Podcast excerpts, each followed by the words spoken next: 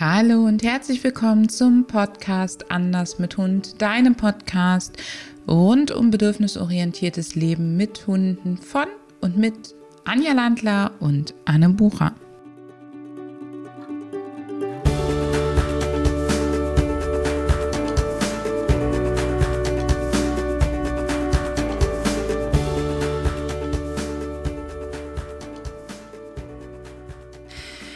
Freue mich, dass wir in der heutigen Podcast-Episode über M wie Management sprechen.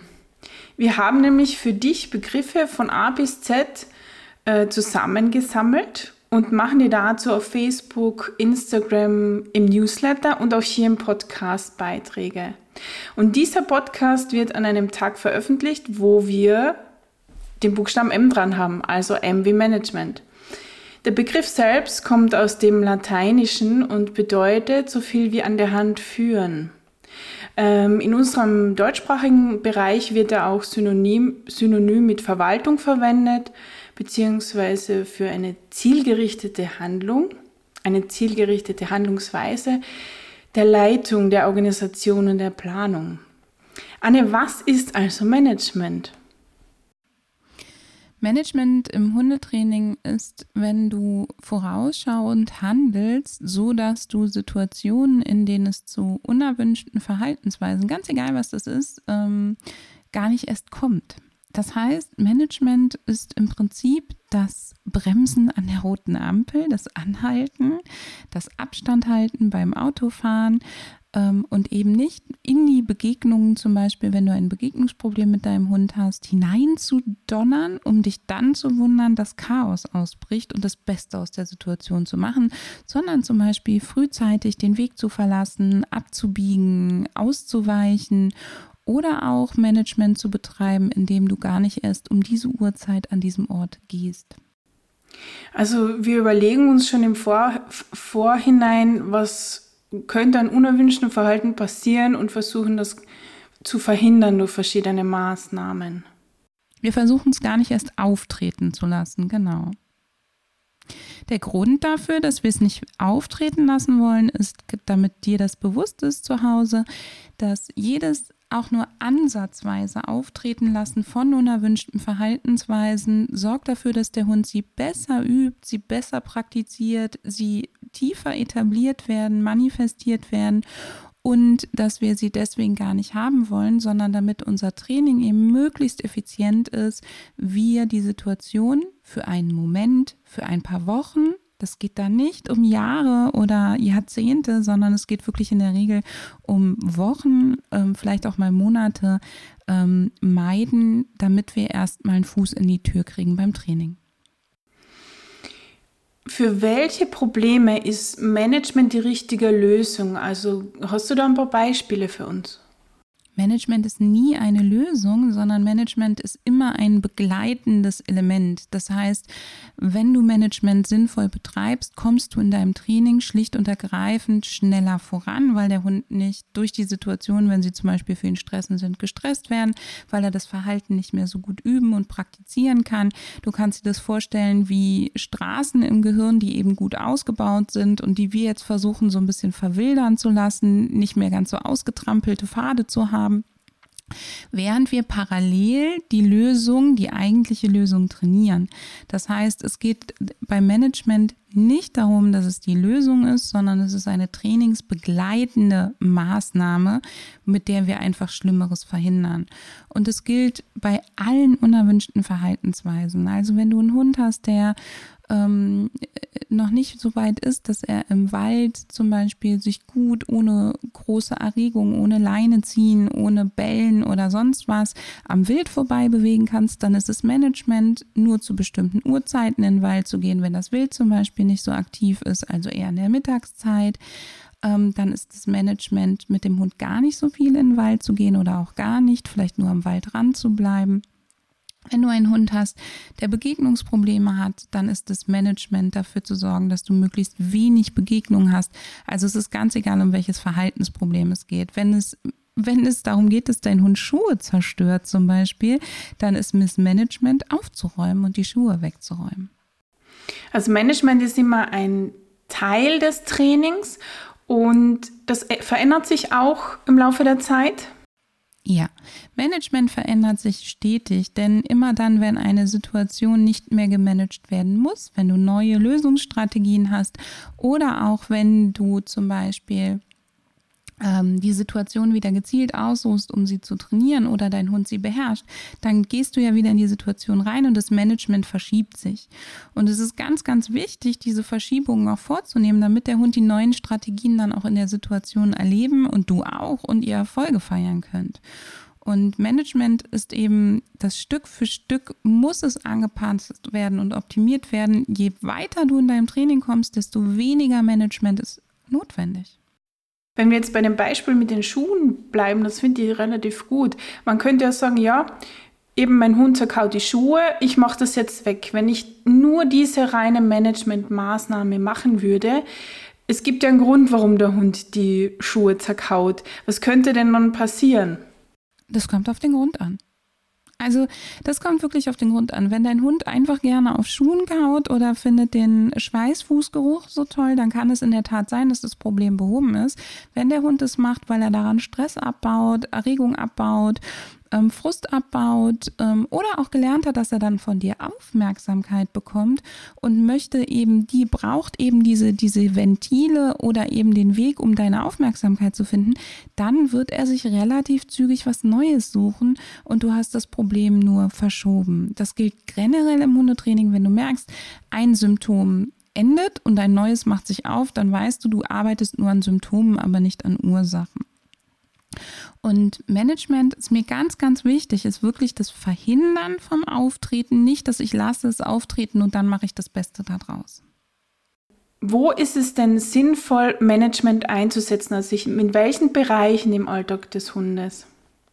In allen. Also immer dann, wenn es um unerwünschtes Verhalten geht, das ist ganz egal, macht es richtig Sinn, Management zu äh, betreiben. Und du betreibst doch garantiert schon ganz viel Management als Hundehalterin, denn ähm, du hast zum Beispiel an der Straße hoffentlich die Leine am Hund. Nicht um ihn zu korrigieren, nicht zu ihm zu ihnen zu erziehen, sondern um Management zu betreiben, dass wenn er auf die Straße hüpft, du ihn noch halten kannst. So, wenn du, ähm, das ist zum Beispiel ein Management, wenn du ihn im Auto sicherst, ist es ein Management, damit ihm eben bei einem Unfall nichts passiert. Also alles, was vorausschauendes Handeln ist, ist Management und vorausschauendes Handeln macht immer, immer Sinn. Es verhindert nicht, dass wenn wir brav vorausschauend handeln, jemand anders trotzdem in uns reinknallt.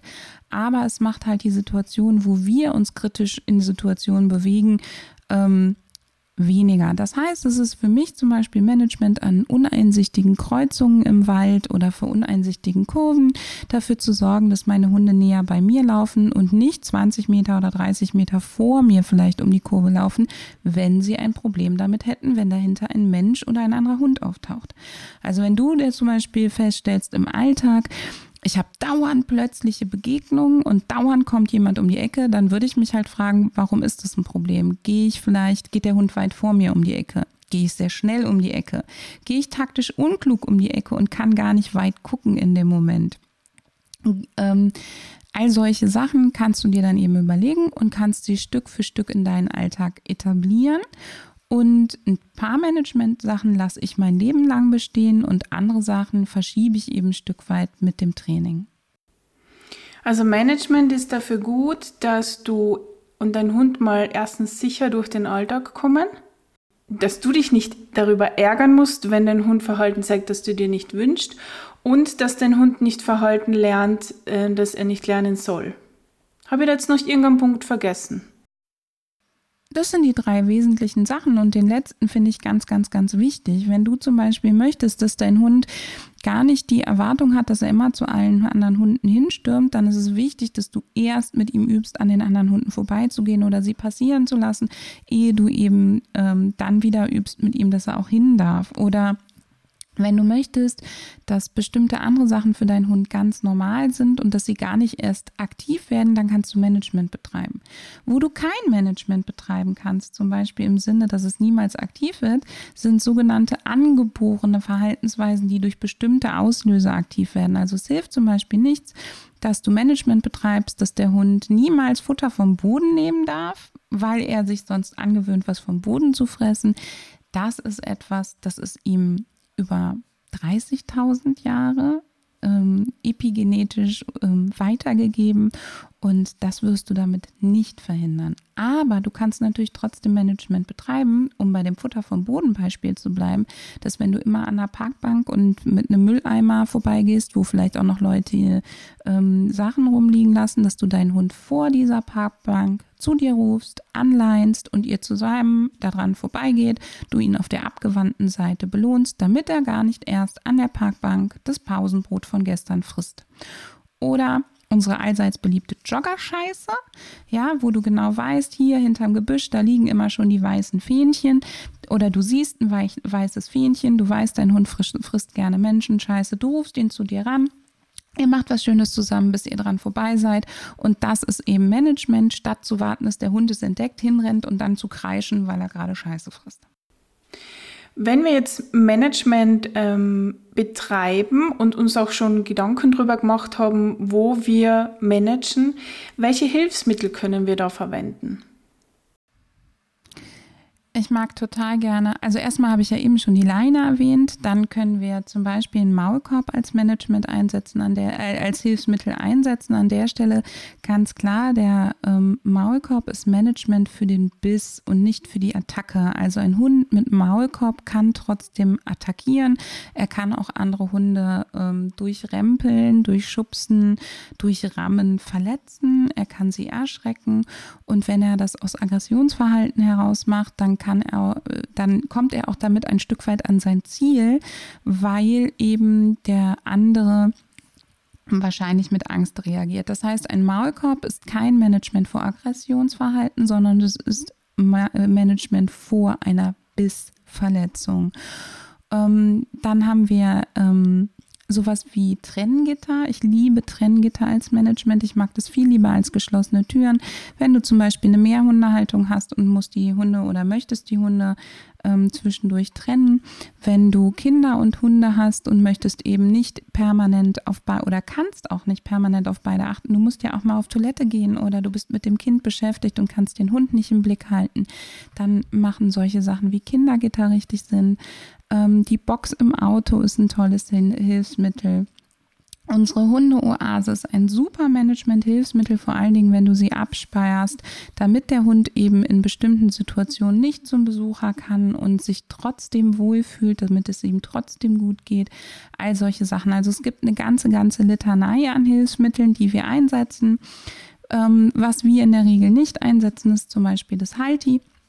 Das setzen wir nicht ein. Das ist für mich kein Management, im, weder bei der Leinenführung noch bei ähm, anderen Dingen, sondern es ist für mich ein Verhaltensunterbrecher und Verhaltensunterbrecher sind niemals Management. Das heißt auch, ich habe letztens hat mir wieder jemand gesagt, ja, ich mache den Geschirrgriff ähm, nach ähm, Ute Blaschke-Berthold als Management. Das ist kein Management, das ist ein Verhaltensunterbrecher. Das heißt, das Verhalten hat bereits begonnen und dann gehen wir rein.